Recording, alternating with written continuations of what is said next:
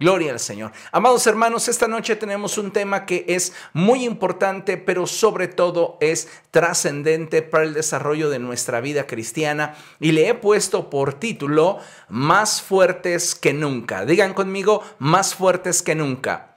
Una vez más, más fuertes que nunca. Qué hermoso es cuando nosotros podemos visualizar el propósito de Dios y la obra de Dios en nosotros y podemos sintetizar nuestro estado actual en el sentido de ver en nosotros la gloria de Dios y poder expresar que hoy estamos y somos más fuertes que nunca. Dios desea, amados hermanos, que todos nosotros vivamos en constante victoria. Y Él quiere que cada uno de nosotros aspire a moverse de posición, a que cada vez busquemos ser más como Cristo, parecernos más a Él y que en todo Él sea nuestra motivación, Él sea el eje de nuestra vida y que podamos glorificarle a cada instante, a cada momento de nuestra vida. Déjeme decirle que hoy como hijos de Dios atravesamos por un periodo muy especial en la historia de la iglesia. Y es que si somos entendidos en los tiempos, a nosotros, por la gracia y determinación de Dios, nos ha tocado vivir parte de los últimos tiempos.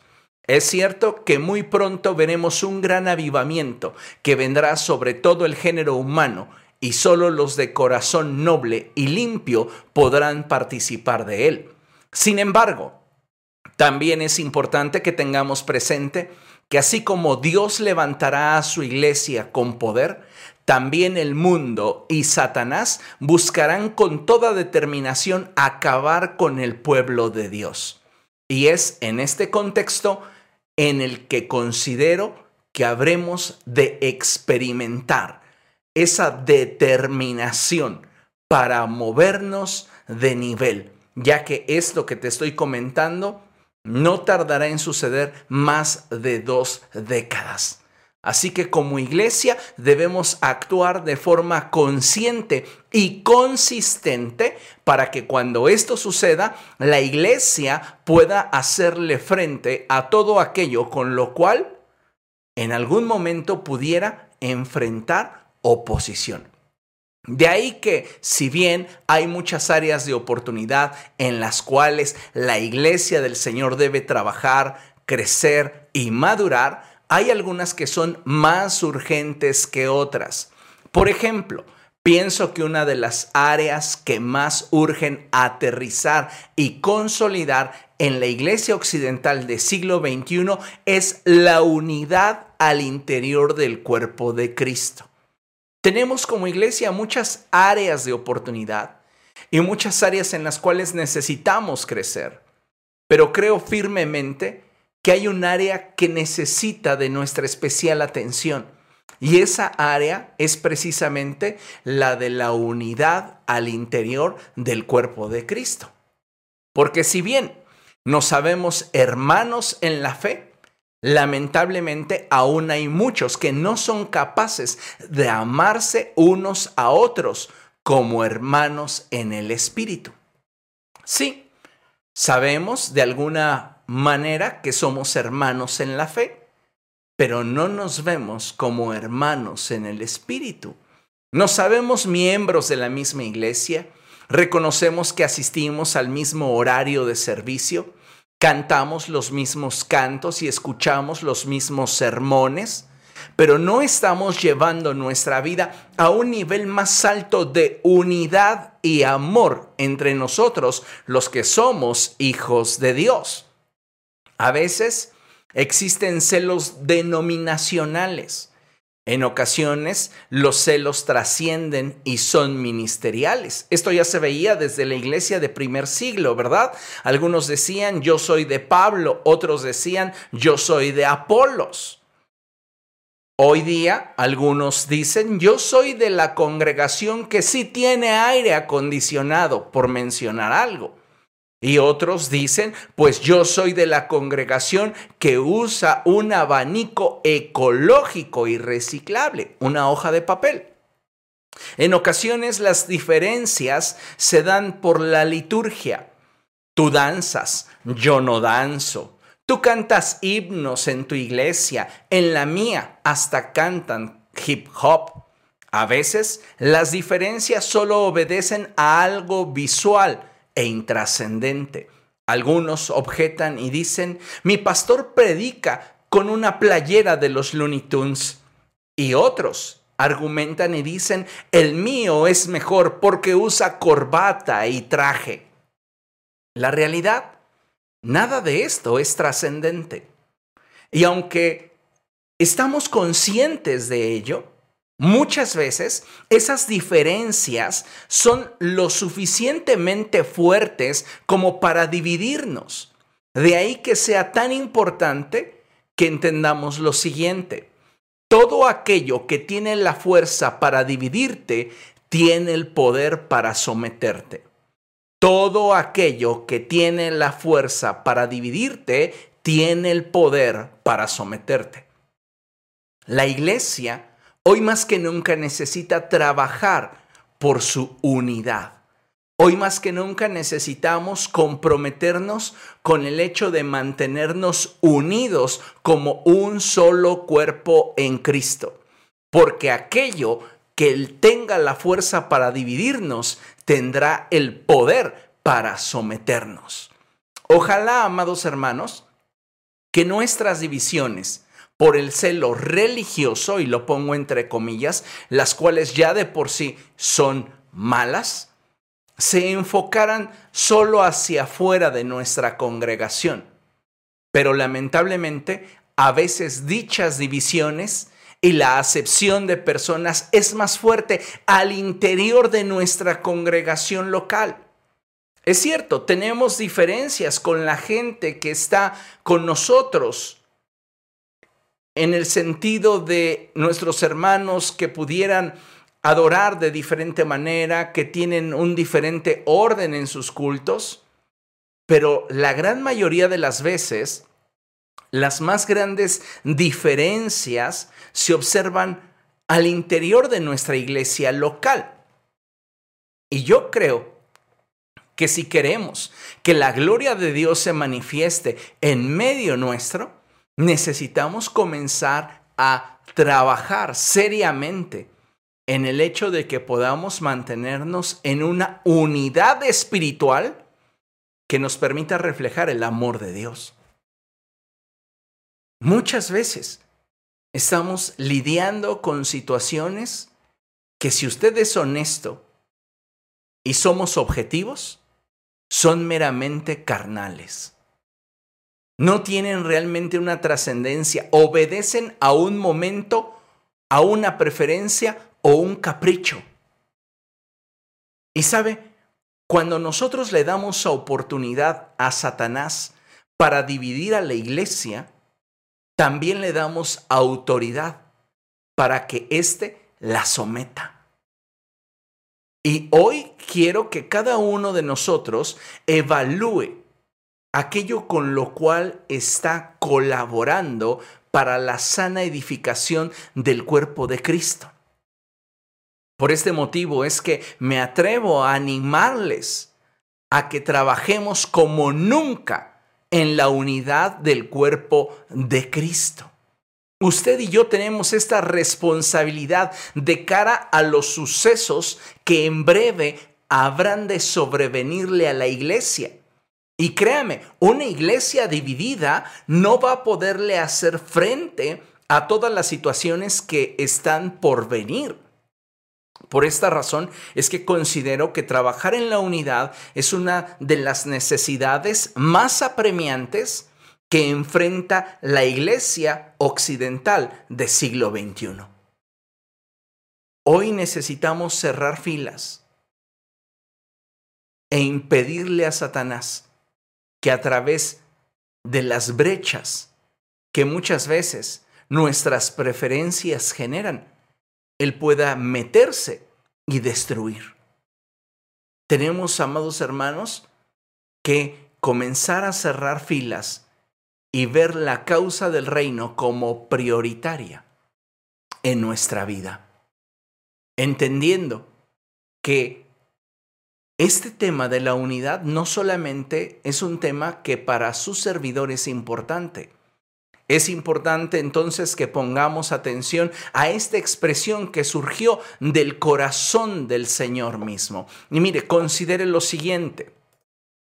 Dice la palabra del Señor en el Evangelio de Juan, en el capítulo 17, en los versos del 20 en adelante, lo siguiente. Y dice la palabra del Señor así. No ruego solo por estos Ruego también por los que han de creer en mí por el mensaje de ellos, para que todos sean uno. Padre, así como tú estás en mí y yo en ti, permite que ellos también estén en nosotros, para que el mundo crea que tú me has enviado. Lea con atención esto. Yo les he dado la gloria que me diste, para que sean uno, así como nosotros somos uno. Yo en ellos y tú en mí.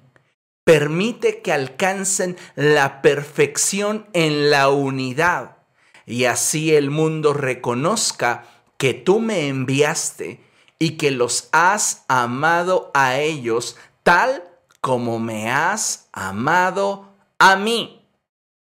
Tremenda palabra que el Señor Jesucristo expresa en oración delante de Dios.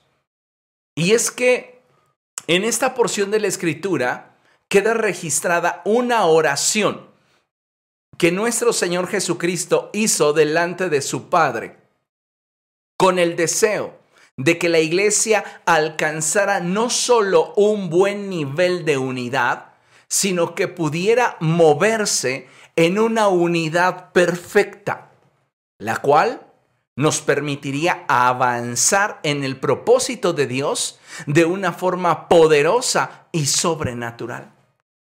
Dios desea, amados hermanos, que el Evangelio corra por toda nuestra generación con un poder arrollador. Pero la iglesia no va a poder cumplir con el papel que Dios ha determinado para ella si nosotros continuamos divididos. Pueden ser muchas cosas en las cuales pensemos de forma diferente. Pueden ser muchas cosas en las cuales nosotros tengamos preferencias distintas. Pero necesitamos poner todo esto que es personal a un lado por la causa del reino de los cielos. Usted y yo necesitamos trabajar para que el reino pueda avanzar. Y no me refiero simplemente al hecho de colaborar con las actividades del reino, sino de acuerdo al tema que hoy estamos tratando, es trabajar porque exista al interior de nuestra iglesia local un mayor nivel de unidad de usted para con aquellos que le rodean. ¿Por qué lo digo así? Porque muchos de nosotros estamos esperando que la gente en derredor sea la que trabaje por la unidad. Y nosotros nos quedamos cruzados de brazos esperando que otros hagan lo que a nosotros nos corresponde hacer. Así que el desafío hoy es para que usted comience a trabajar en aquello que le permita a usted crecer en cuanto a la unidad para con todos aquellos que le rodean. ¿Qué es lo que necesitas para conectarte de una forma más directa y profunda con la gente de tu iglesia? ¿Se da cuenta? Muchos de nosotros al escuchar esto comenzamos a incomodarnos porque no nos gusta la idea de establecer un vínculo de unidad con nuestros hermanos en Cristo. Nos vemos como hermanos en la fe.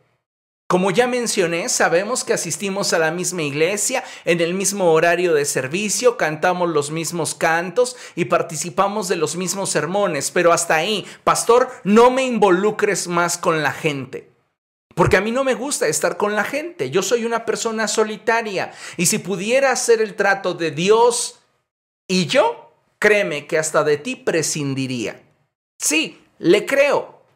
Pero ¿sabe una cosa? aun cuando Dios trata con nosotros de forma personal, nos concibe de forma institucional. Dios trata con cada uno de nosotros de forma personal, pero nos ve de forma institucional. ¿A qué me refiero? A que para Él somos un solo cuerpo, a pesar de que ese cuerpo consta de muchos miembros.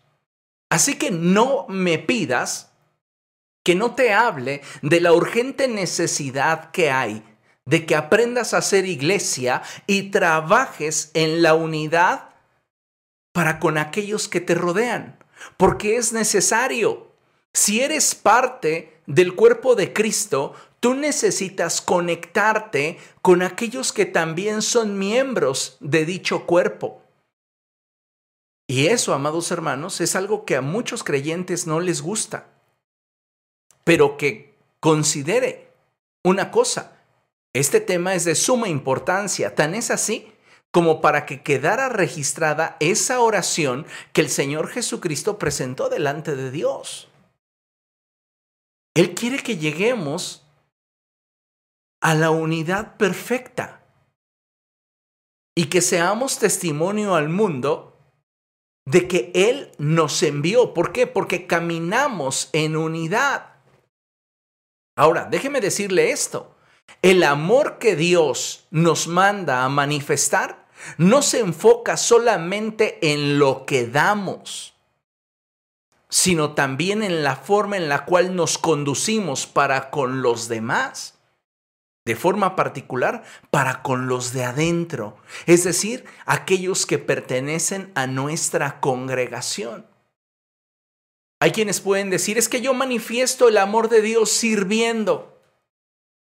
Pero fuera de tu área de servicio, no te quieres relacionar con nadie de tu iglesia local. Y amados hermanos, esa actitud es incorrecta, no glorifica a Dios, no nos permite crecer como iglesia. Muchas personas han levantado sus propias murallas, sus propias barreras, sus propias fronteras por decisiones personales que si somos honestos y objetivos, lo volveré a decir, obedecen a emociones carnales, a pensamientos que no necesariamente corresponden con la realidad y que francamente son actitudes que se contraponen con la verdad predicada por el Evangelio.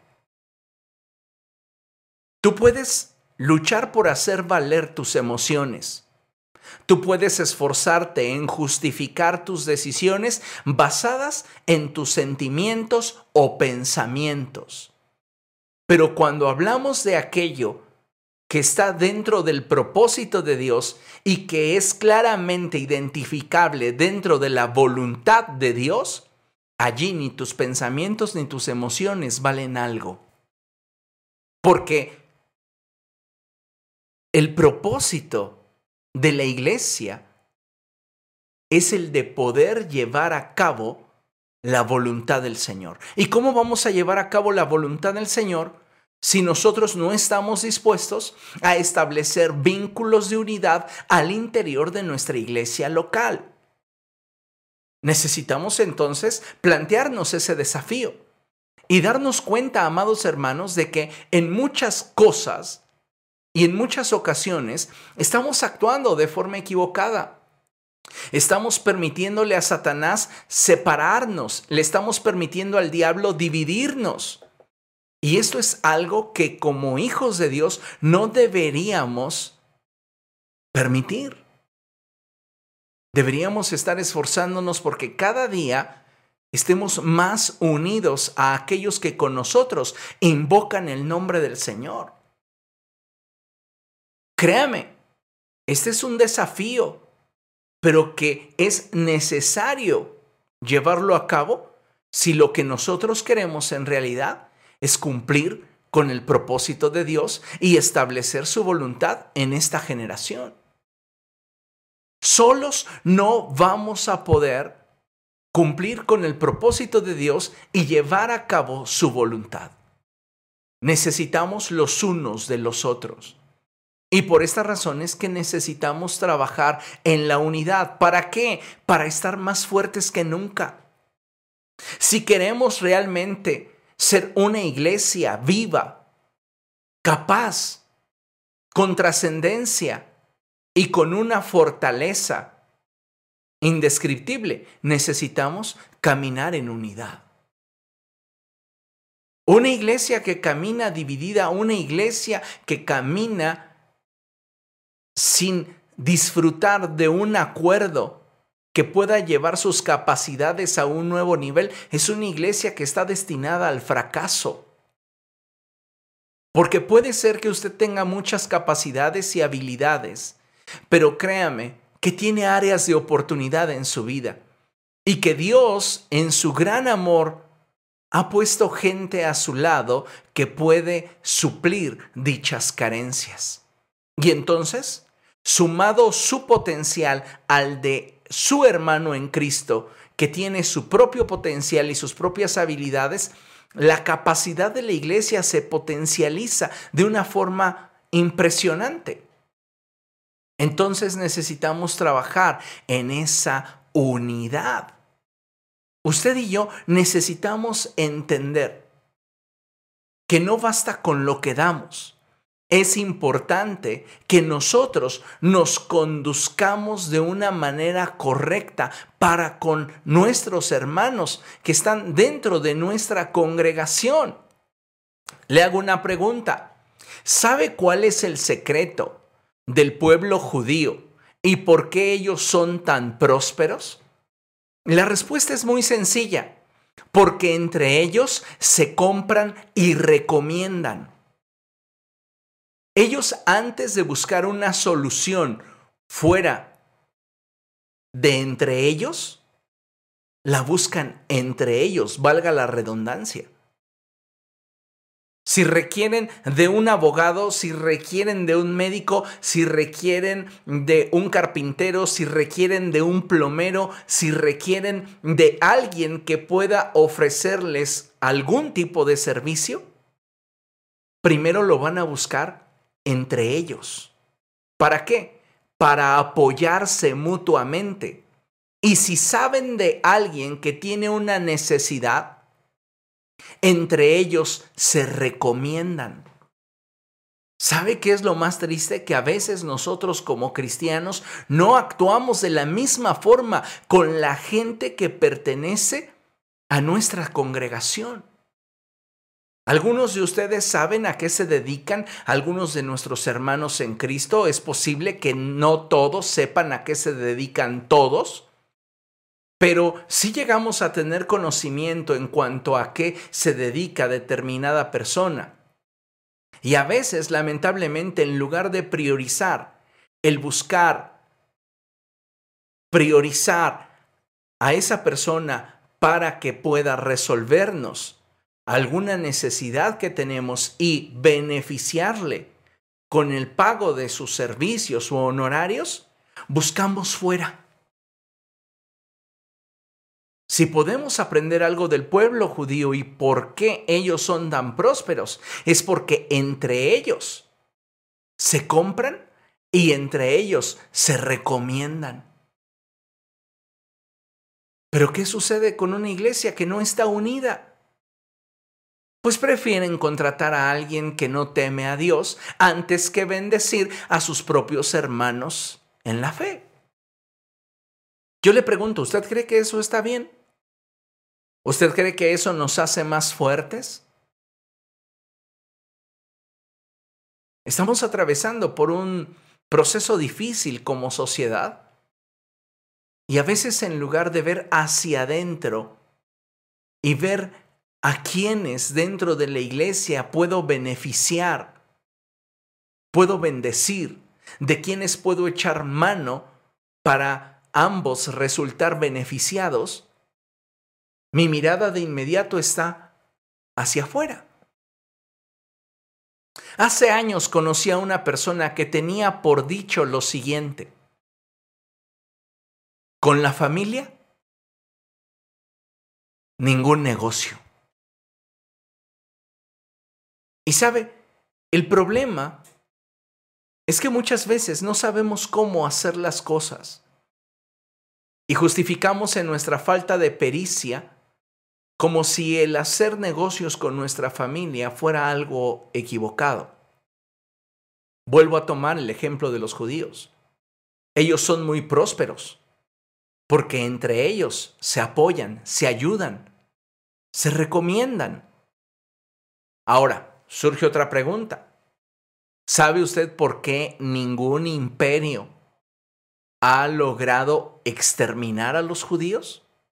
La respuesta es porque en medio de las más duras circunstancias, ellos se mantienen unidos. Observe la siguiente imagen. Tenemos en un extremo a los judíos más prósperos y al lado a los judíos experimentando persecución. Los unos o los primeros son prósperos porque entre ellos se apoyan. Los segundos no son exterminados porque se mantienen unidos. Vea lo que tengo escrito en la lámina. Un pueblo dividido jamás será un pueblo próspero. Un pueblo unido jamás será vencido. Y es que si aplicamos estas verdades a la iglesia, podríamos entender la capacidad que Dios nos ha dado para conquistar, para trascender, para impactar a nuestro mundo conocido. Pero el problema es que muchos de nosotros estamos divididos por cuestiones ideológicas, por preferencias políticas, por gustos gastronómicos o lo que usted quiera. Pero son cosas que ni siquiera tienen trascendencia. El Señor Jesucristo, amados hermanos, lo expresó de esta forma cuando Él lo dijo así. Una casa dividida contra sí misma no prevalecerá. Por este motivo, creo que como hijos de Dios debemos atender a la necesidad inminente de caminar en unidad. Pero esto no se va a lograr de forma instantánea. En realidad, la unidad es un proceso duro en el que lo único que podrá mantenernos en la convicción de continuar trabajando a favor de ella es el amor. Sí, así como se lo expreso, el apóstol Pablo dice hay tres virtudes. La fe, la esperanza y el amor. Y la virtud más grande es el amor. No toleramos a nuestros hermanos en Cristo cuando piensan diferente que nosotros nos molestamos o hay quienes incluso se burlan de sus propios hermanos en Cristo. Los menosprecian por tener formas de pensamiento diferente. Y pareciera de pronto que lo que nos define es nuestra preferencia política, en lugar de entender que lo que nos define como hijos de Dios es la sangre de Jesucristo y el Espíritu que ha sido derramado sobre nosotros. Y entonces como determinado creyente tiene tal tendencia política o tal preferencia gastronómica, ya no quiero nada que ver con él. Ya no me agrada, ya no quiero ni siquiera saludarle. ¿Por qué tomamos esas actitudes tan carnales? ¿Por qué tomamos esas actitudes que simplemente deberían de darnos la oportunidad de amar de una forma sincera a nuestros hermanos en la fe.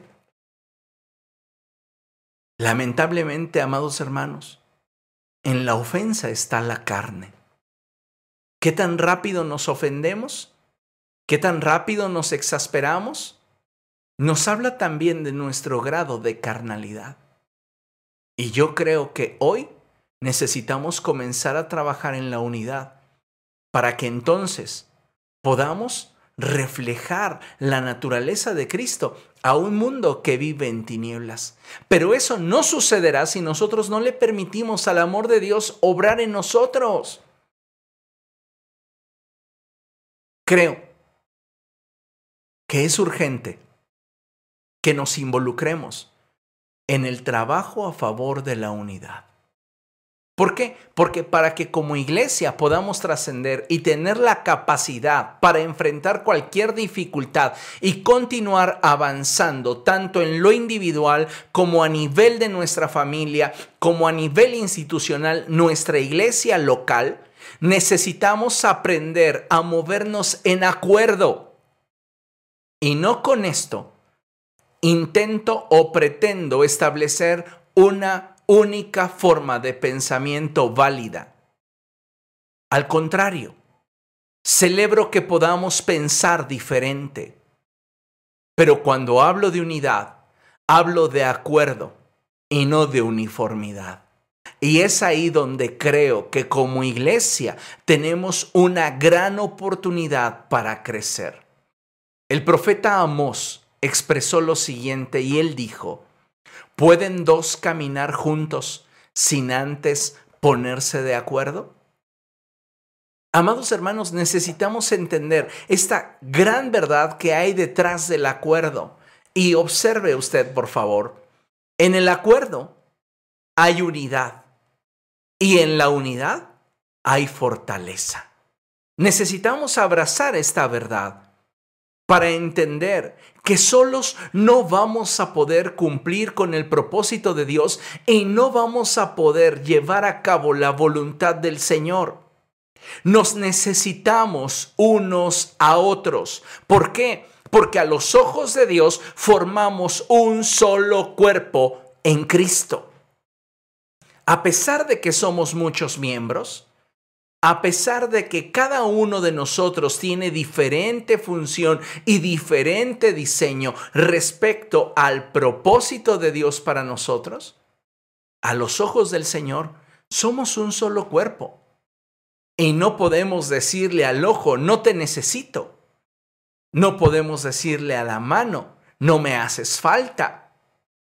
Necesitamos trabajar por esa unidad, entendiendo esta verdad, que si logramos ponernos de acuerdo, en el acuerdo habrá unidad. Y si logramos llegar a la perfección en cuanto a la unidad, cosa por la cual ya el Señor Jesucristo oró, tendremos de esa unidad fortaleza.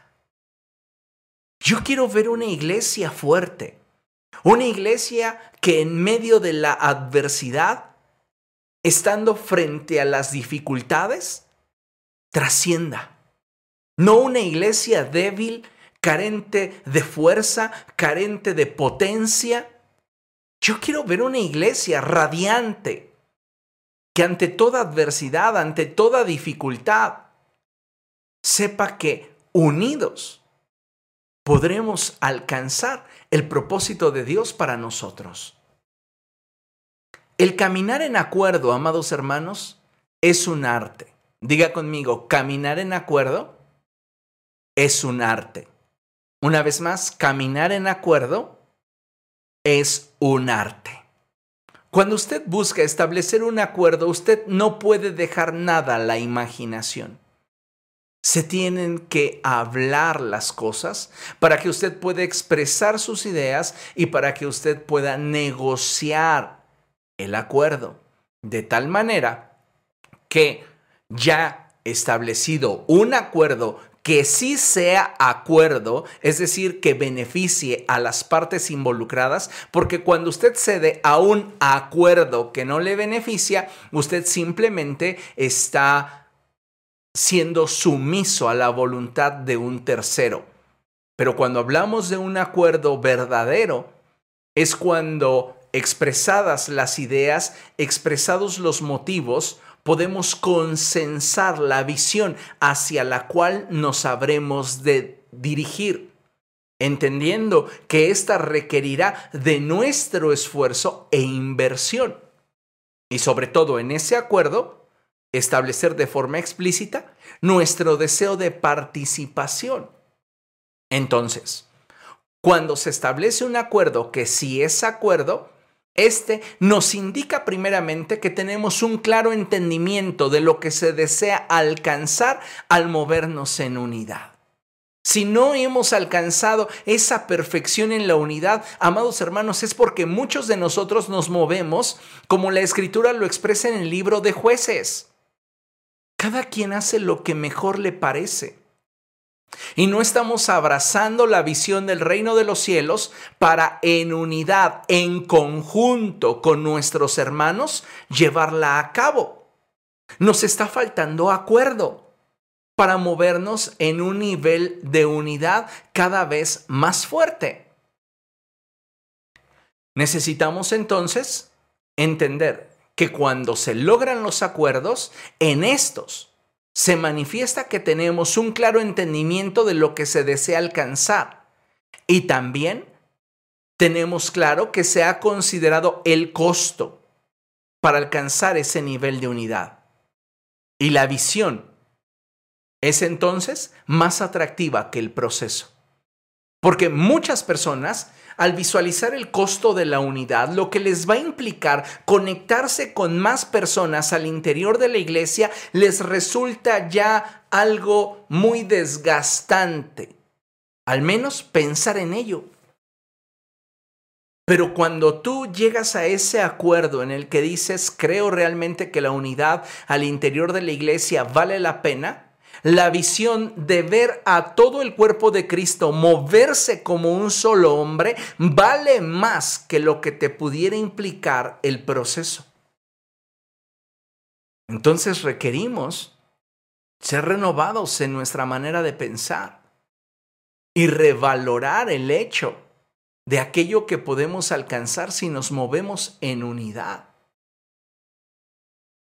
Es acuerdo cuando nosotros nos atrevemos a reconocer las capacidades y el valor que vemos en aquellos que nos rodean, los cuales sumados a nosotros llevarán nuestras capacidades a un crecimiento exponencial. Tú estás dispuesto a pagar el costo de la unidad, a esforzarte por tener un mayor nivel de integración con tu iglesia local cuando te das cuenta que la gente que pertenece a tu iglesia local tiene valor.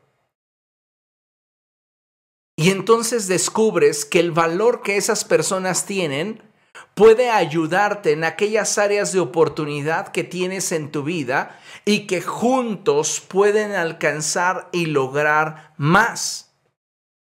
La palabra de Dios lo expresa de esta forma. Uno de ustedes harán huir a mil, pero dos, puestos en acuerdo y unidos, harán huir a diez mil. Si estos que tienen la capacidad de hacer huir a mil trabajan de forma independiente, lo máximo que harán huir es entre los dos a dos mil personas. Pero si trabajan en unidad y acuerdo, la Biblia nos enseña que su potencial crece de forma exponencial. Entonces, si uno hace huir a mil, dos puestos en acuerdo y en unidad pueden hacer huir a diez mil.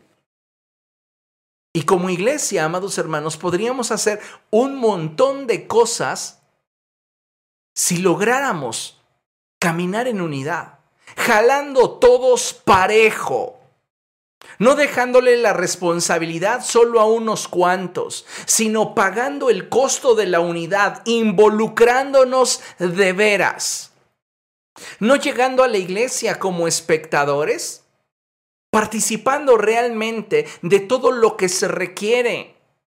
No esperando que una vez que yo llego a la iglesia, la mesa esté servida, me atiendan, me levanto y me voy. Quédense ustedes a recoger. Hablar de movernos en unidad habla de caminar anticipadamente en acuerdo, donde todos vamos a movernos en una dirección, donde todos vamos a invertirnos, donde todos vamos a esforzarnos porque el propósito de Dios se cumpla en nosotros como iglesia local. Ahora bien, imagínese usted qué tan importante es el tema de la unidad que la Biblia nos regala el registro de cómo el Señor Jesucristo pidió por ella. El Señor Jesucristo suplicó a su Padre porque tuviéramos nosotros un nivel de unidad superior al que podemos ver en esos clubes recreativos, un nivel de unidad superior al que podemos ver en los grupos de alcohólicos anónimos, un nivel de unidad superior al que podemos ver en las señoras que van al mercado y se quedan platicando con sus vecinas. A veces ni siquiera a ese nivel de unidad como iglesia llegamos. Porque lo que menos queremos es relacionarnos con la gente que con nosotros adora al Señor. Yo le pregunto, ¿usted cree realmente que esto es correcto?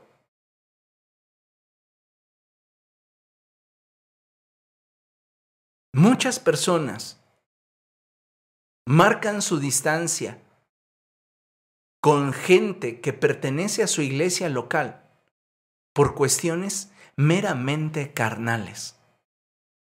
Porque si fueran realmente espirituales, aplicarían los principios de la palabra de Dios para trabajar en pos de la unidad.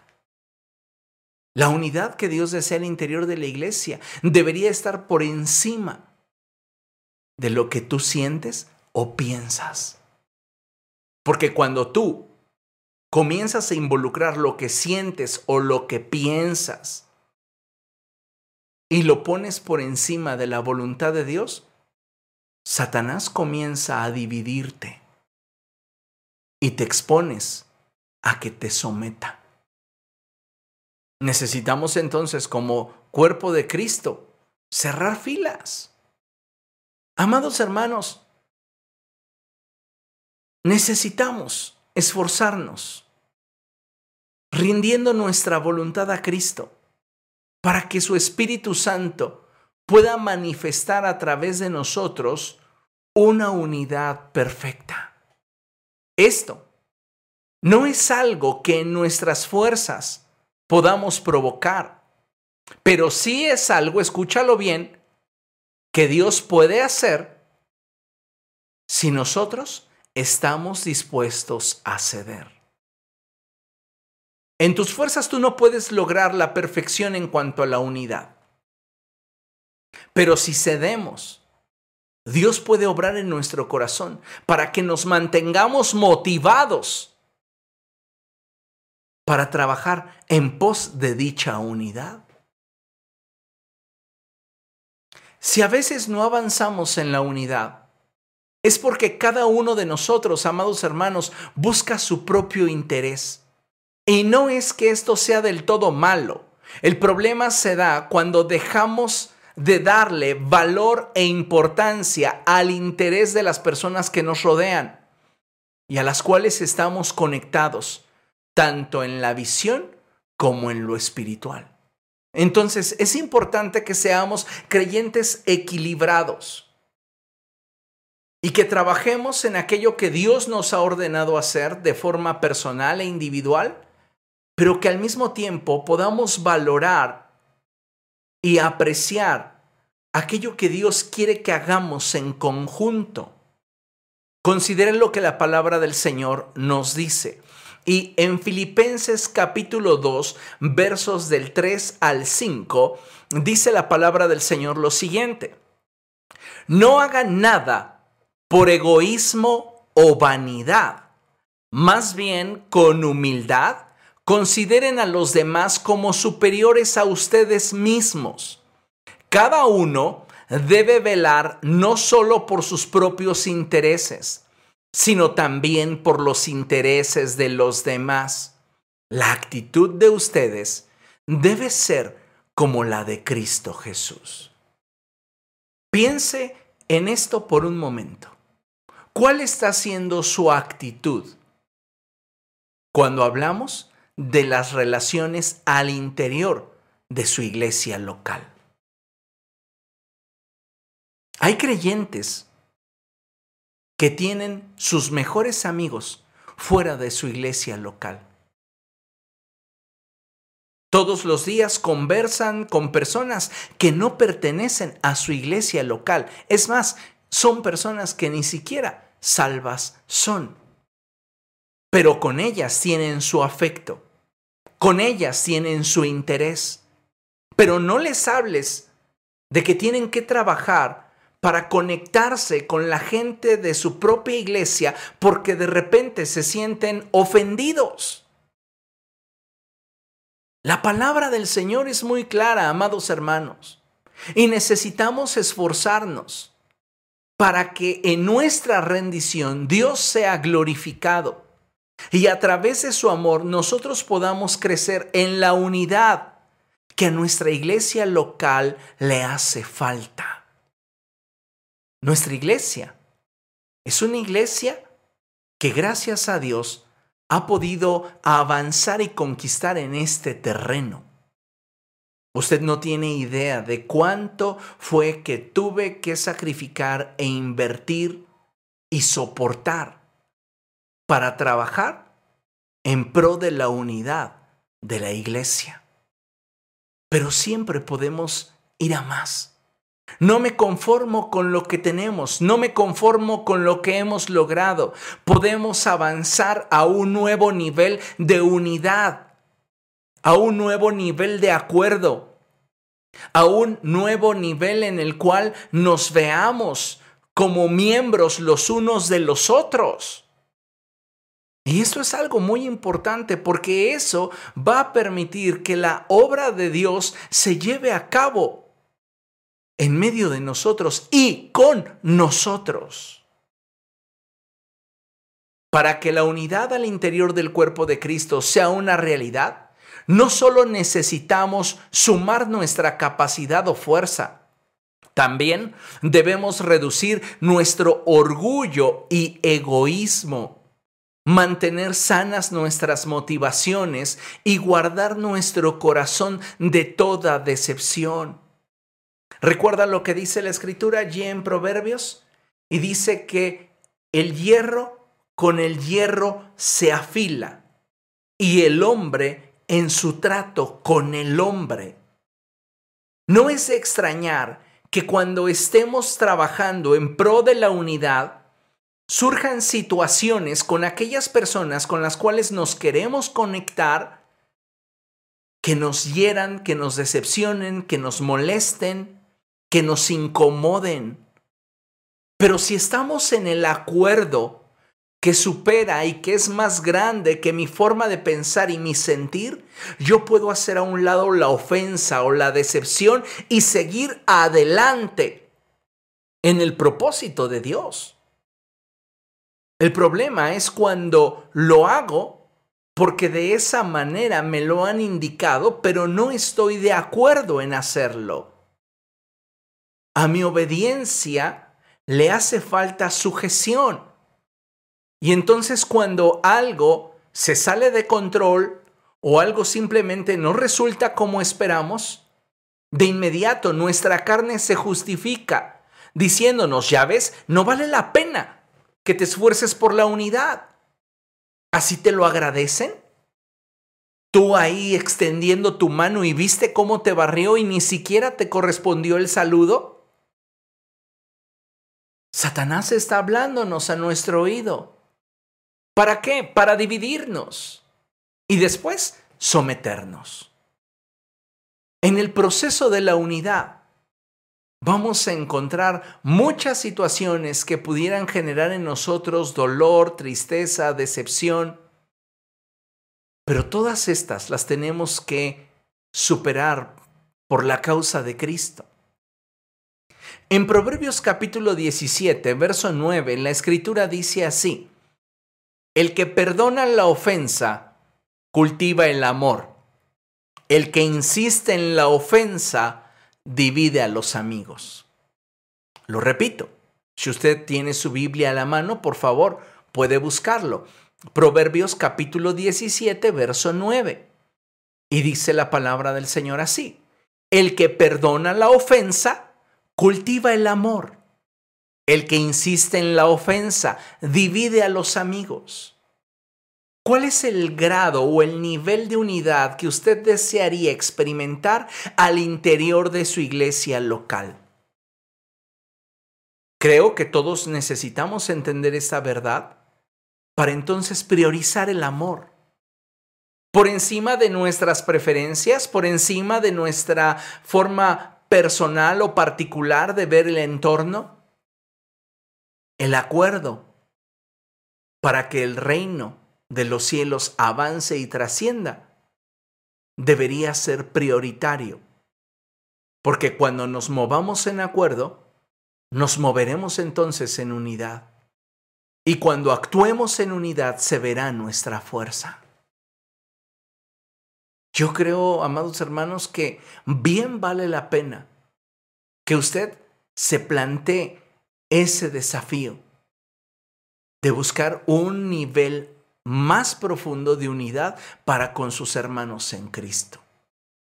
Ahora bien, hay una serie de actitudes que debemos de cuidar y valorar si lo que deseamos es crecer en cuanto a la unidad.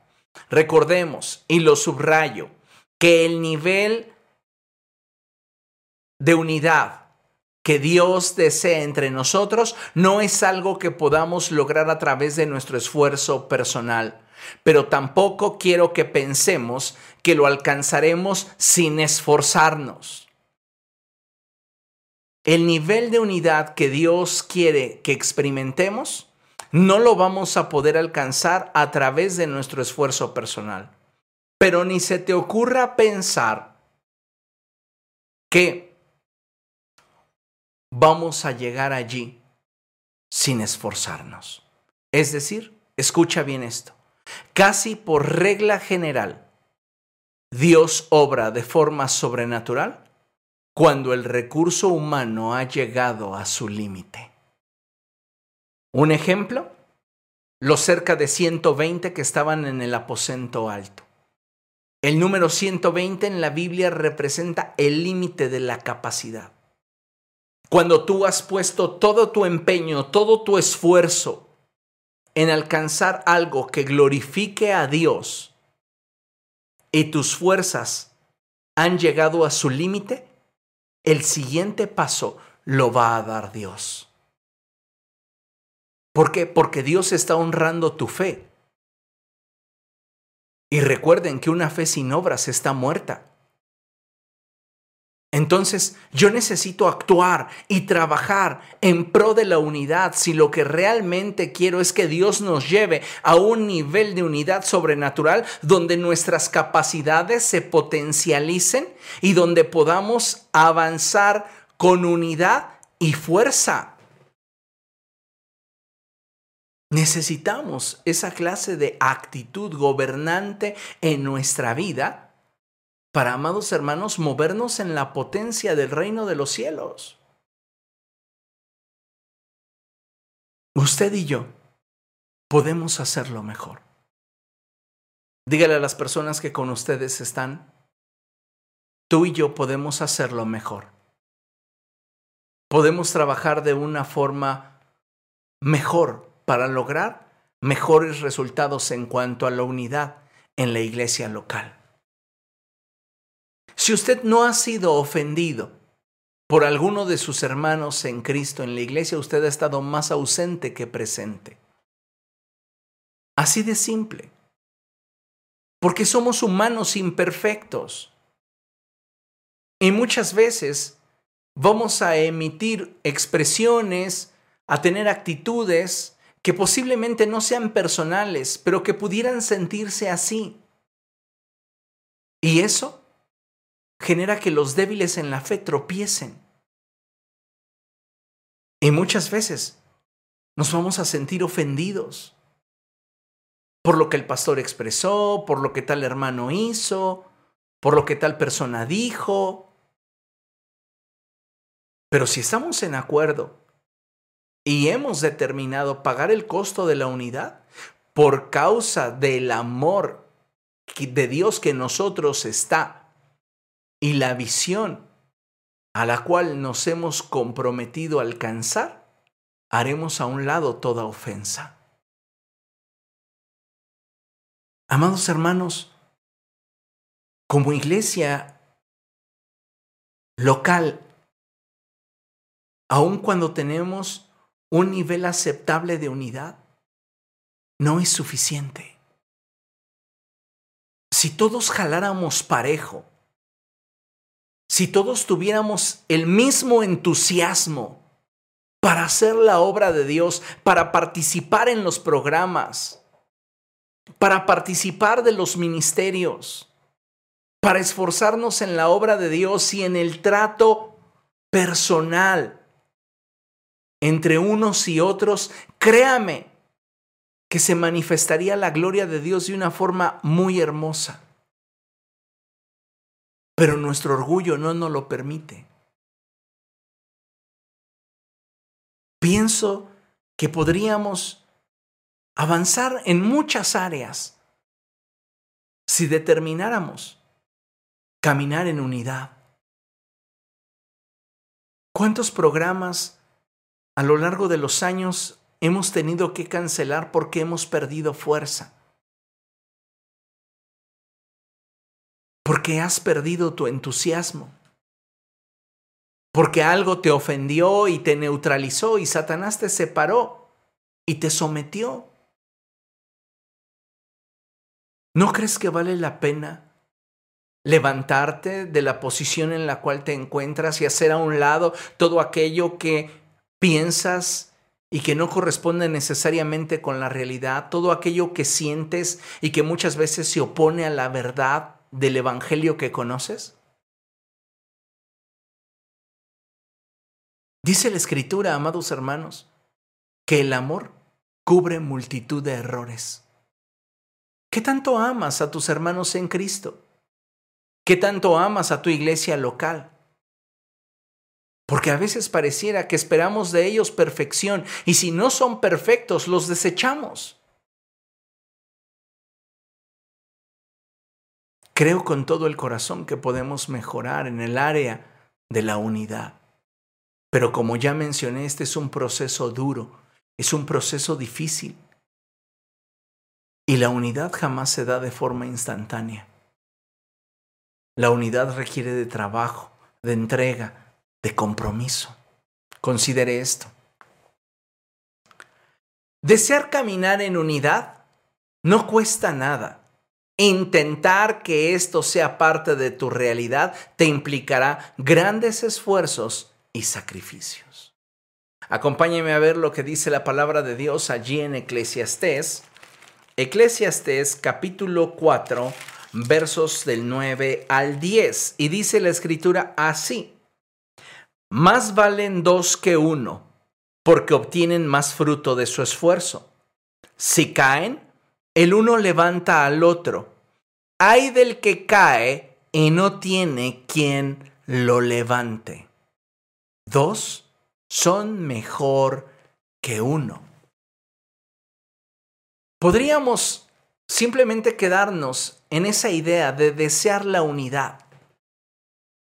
¡Ay, qué hermoso sería! Pero ¿qué estás haciendo para conectarte con tus hermanos en Cristo de tu iglesia local?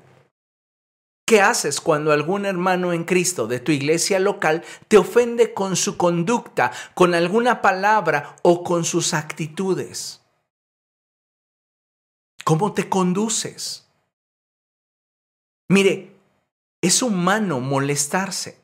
La Biblia nos da la autorización para poder manifestar emociones, dado que Dios nos creó con ellas. Y dice la escritura, enójate, pero no peques. ¿Y sabes cuál es el problema? Que nos enojamos y pecamos. Y entonces ahí revelamos nuestro nivel de inmadurez, nuestra incapacidad para autogobernarnos y el grado de carnalidad que está presente aún en nuestro corazón. La unidad, ante todo, siempre traerá beneficios sobre nuestra vida. Dos, son mejor que uno. Y es ahí donde tenemos que cuestionarnos qué clases de esfuerzos y sacrificios, además de los ya mencionados, tengo que realizar para llegar a un nivel más óptimo de unidad con mis hermanos en Cristo. Bueno, ya mencionamos el que no debemos de ser egoístas, el renunciar a nuestro orgullo, ya mencionamos el participar en apoyo y ayuda de quien lo necesite. Cuando la escritura dice que no velemos solamente por nuestros propios intereses, también, amados hermanos, nos habla de no abusar de aquellos que nos tienden la mano. Porque a veces estamos tan ensimismados y nos hemos vuelto tan egoístas y estamos velando solo por lo que a nosotros nos interesa que caemos en el otro extremo vemos ahora a la iglesia como la que tiene la obligación de ayudarnos. Y en lugar de que nosotros en amor busquemos aportar y tener una relación saludable y estable con todos aquellos que con nosotros invocan el nombre del Señor, solo buscamos cómo obtener el beneficio. Y eso tampoco es correcto a los ojos de Dios. Cuatro, debemos de tener la misma actitud que tuvo Cristo con aquellos que le rodeaban. Entonces, considerando esto que ya hemos hablado, ¿qué más yo debería de hacer? Bien, la palabra de Dios allí en Efesios capítulo 4 versos del 2 al 3 nos dice lo siguiente. Lea conmigo, a la cuenta de tres lo leemos. Uno, dos, tres. Siempre humildes y amables, pacientes, tolerantes unos con otros en amor. Esfuércense por mantener la unidad del espíritu mediante el vínculo de la paz. Aparte de lo que ya mencioné, estas actitudes son de un valor incalculable cuando hablamos de buscar y procurar la unidad al interior de nuestra iglesia local. Tenemos que ser más humildes. Dile a la persona que tienes a tu lado, bájale dos rayitas a tus malas actitudes. Tenemos que ser amables. No estoy pidiéndoles que caigamos en extremos en los cuales nos escuchemos hasta hipócritas. Hermanito, ¿cómo está usted? No, no, no, no estoy hablando de eh, caer en un extremo insano. Estoy hablando de que el amor entre nosotros sea sin fingimientos, sea verdadero y que el interés sea general para todos aquellos que con nosotros invocan el nombre del Señor.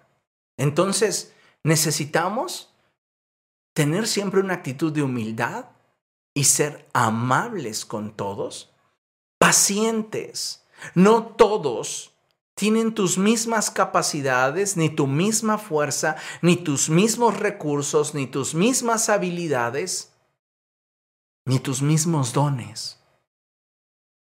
Pero hay muchas fortalezas en esas personas que pudieran complementar tus áreas de oportunidad, mejorar tus deficiencias. Porque de eso se trata. Que nos veamos como un cuerpo y que procuremos que uno y otro pueda suplir las necesidades de aquellos que a ellos se han conectado para que el cuerpo siga creciendo necesitamos también priorizar el amor. Como ya mencioné, el amor cubre multitud de errores. Y si nosotros no estamos participando del amor de Dios, si no estamos siendo perfeccionados en ese amor, ¿cómo entonces vamos a poder amar a aquellos de nuestros hermanos que aún están en un proceso de transformación y que tal vez se molestan porque tienen que hacer una fila larga que tal vez se molestan porque el sermón les resultó demasiado eh, confrontativo o porque se sienten simplemente incómodos porque ese día sintieron demasiado calor. Yo creo que si nos movemos en amor, podremos establecer acuerdos que nos lleven a una unidad verdadera y que al permanecer en ella manifestemos la fuerza que Dios quiere como iglesia. Y dice la palabra del Señor, esfuércense por mantener la unidad del Espíritu mediante el vínculo de la paz. No te pelees con tus hermanos. Esfuérzate. Eso no significa que te vas a quedar callado si algo no te gusta. Lo puedes externar, pero busca que no se rompa la relación y que después de expresada tu idea o tu sentir, puedan perseverar en la misma visión que los ha mantenido unidos hasta ese momento. Amados hermanos, hablarte de una unidad que no tendrá fricciones, hablarte de una unidad que no generará decepciones, hablarte de un trabajo en pro de la unidad que no generará heridas, sería mentirte. Por eso la escritura misma dice, esfuércense por mantener la unidad del Espíritu mediante el vínculo de la paz. Esfuérzate por ser humilde, por ser amable, por ser paciente, por mostrar amor. Esfuérzate por tolerar a los demás, por darte, me encanta una expresión de la escritura cuando la palabra de Dios dice que Dios los lleve a amar como Él ama y a perseverar como Cristo perseveró. Trabajar en cuanto a la unidad hacia el interior de nuestra iglesia local es muy importante y tenemos que esforzarnos como hijos de Dios que somos para que el anhelo que había en el corazón de Cristo cuando presentó esa oración delante de Dios se cumpla. Porque sabes, si a ti no te interesa trabajar en pro de la unidad, como dice el apóstol Pablo, te conduces como un enemigo de la cruz de Cristo. A nadie le importó tanto la unidad como a Jesús. Y por eso Él le suplicó a su Padre que llegáramos a esa unidad perfecta para que el mundo, al ver la fuerza de la iglesia y cómo en medio de la adversidad y la dificultad avanzamos, creyeran que Él nos había enviado. Hay muchas áreas dentro de la iglesia donde necesitamos mejorar donde necesitamos crecer, donde necesitamos apuntalar. Pero la unidad es fundamental para que muchas otras se puedan dar. Así que, amados hermanos, consideren esta palabra hablada por el Señor a nuestros corazones en esta noche y determinemos cómo vamos a responder. ¿Realmente nos vamos a comprometer a trabajar en la unidad con nuestros hermanos en nuestra iglesia local? ¿O nos vamos a mantener con la misma actitud de yo a la distancia, a mí no me digan nada, yo no sé nada, yo llego a la iglesia, me siento, escucho, me levanto y me voy? Tú necesitas comprometerte más con la unidad en el cuerpo de Cristo. Amén. Bien, concluyo con lo siguiente.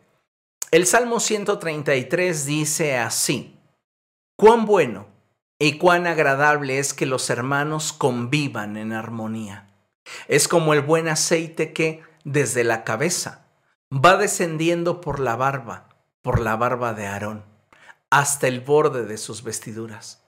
Es como el rocío de Hermón, que va descendiendo sobre los montes de Sión, donde se da esta armonía el Señor concede bendición y vida eterna. Queremos que en nuestra iglesia local haya bendición y vida eterna. Logremos ese nivel de unidad. Esforcémonos por ser tolerantes, por ser comprensivos, por ser pacientes, por amar a nuestros hermanos en Cristo. No seamos como Caín, que asesinó a su hermano. No seamos como Esaú, que perseguía a su hermano. No seamos como los hermanos de José, que lo vendieron por unas cuantas monedas. Seamos cristianos que reflejan la misma actitud que hubo en Cristo Jesús. Primeramente para con la gente que con nosotros invoca el nombre del Señor, para con nuestros hermanos en la iglesia local. Piensa en este momento si alguien dentro de la iglesia local te ha ofendido, te ha lastimado. ¿Por qué no en este momento le pides a Dios que te perdone por guardar una emoción equivocada hacia tu hermano? No importa si es justificable tu sentimiento. Recuerda que la sangre de Jesús clama con más fuerza que la sangre de Abel. Tú puedes exigirle al cielo justicia contra tu hermano, pero te parecerías más a Cristo si pides misericordia para quien te ofendió. ¿Qué te ha mantenido lejos de tus hermanos? ¿Un chisme? ¿Algo que te dijeron y no te consta, pero atando cabos parecía que lo que te dijeron es verdad? ¿Qué es lo que te mantiene lejos de aquellos por los cuales Cristo también derramó su sangre en la cruz? ¿Sus actitudes? ¿Sus preferencias? sus amistades. No deberíamos de ser una iglesia que le dé lugar al diablo y que permita que Satanás nos divida. Debemos ser una iglesia que cierra brechas y que hombro con hombro trabaja en pro de que el propósito de Dios se cumpla y la voluntad del Señor se lleve a cabo. Llevemos a más nuestro potencial. Tenemos proyectos como iglesia local. ¿Cómo desearía que ya hubiéramos podido concretar el proyecto de comprar un nuevo local? Pero sinceramente y honestamente, ¿No hemos trabajado todos arduamente por esa visión? ¿No nos hemos empeñado en juntos jalar parejo? Iglesia, te exhorto y te animo a que te inviertas en la unidad al interior de la iglesia. A que hagas a un lado todo aquello que pudiera separarte de tus hermanos en Cristo y que por causa del amor de Dios en ti lo puedas hacer a un lado para abrazar la visión y valorar más lo que obtendremos trabajando juntos que lo difícil que en ocasiones te pudiera resultar el proceso de caminar con alguien que muchas veces, constantemente a causa de su personalidad, te saca brillo. Porque lo repito, el hierro con el hierro se afila y el hombre en su trato con el otro hombre. Así que, cuando alguien dentro del cuerpo de Cristo te exaspere, pídele a Dios que te dé la capacidad de amarle, tanto como esa persona lo necesita. Porque finalmente eso somos, una extensión del reino de los cielos. Dios no te está pidiendo que le aceptes con tus emociones ni con tu capacidad. Él solo te dice, ríndete, y yo lo haré a través de ti.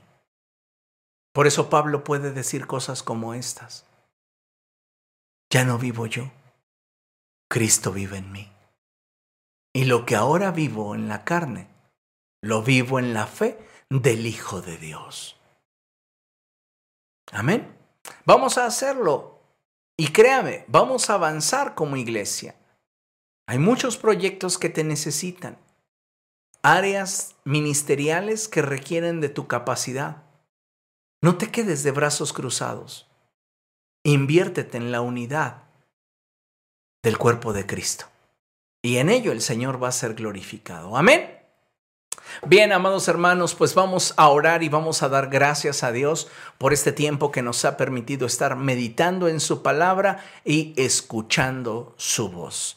Padre, en el nombre de Jesús nos presentamos delante de ti, Señor, y reconocemos que hemos sido faltos y carentes en cuanto a nuestra determinación para trabajar en pro de la unidad al interior de tu iglesia. Perdónanos, Señor, si nos hemos separado de nuestros hermanos por causa de nuestros pensamientos o emociones. Y ayúdanos, Dios, a estar dispuestos a invertirnos en el acuerdo a fin de que entre nosotros haya unidad y tú puedas manifestar tu fuerza. Espíritu Santo, quita de mí todo aquello que no te agrada. Quita de mí todo aquello que pudiera lastimar a mi prójimo. Quita de mí todo aquello que pudiera ofender a otros. Y dame un corazón para aceptar a los demás como tú me has aceptado a mí. Para tolerar a otros como tú me toleras a mí, para amarles como tú me amas a mí. Espíritu Santo, en el nombre de Jesús te ruego que abras mi corazón y me permitas invertirme en la unidad de mi iglesia local. En el nombre de Cristo Jesús, yo sé que haciendo esto seremos más fuertes que nunca te damos a ti toda la gloria. En Cristo. Amén.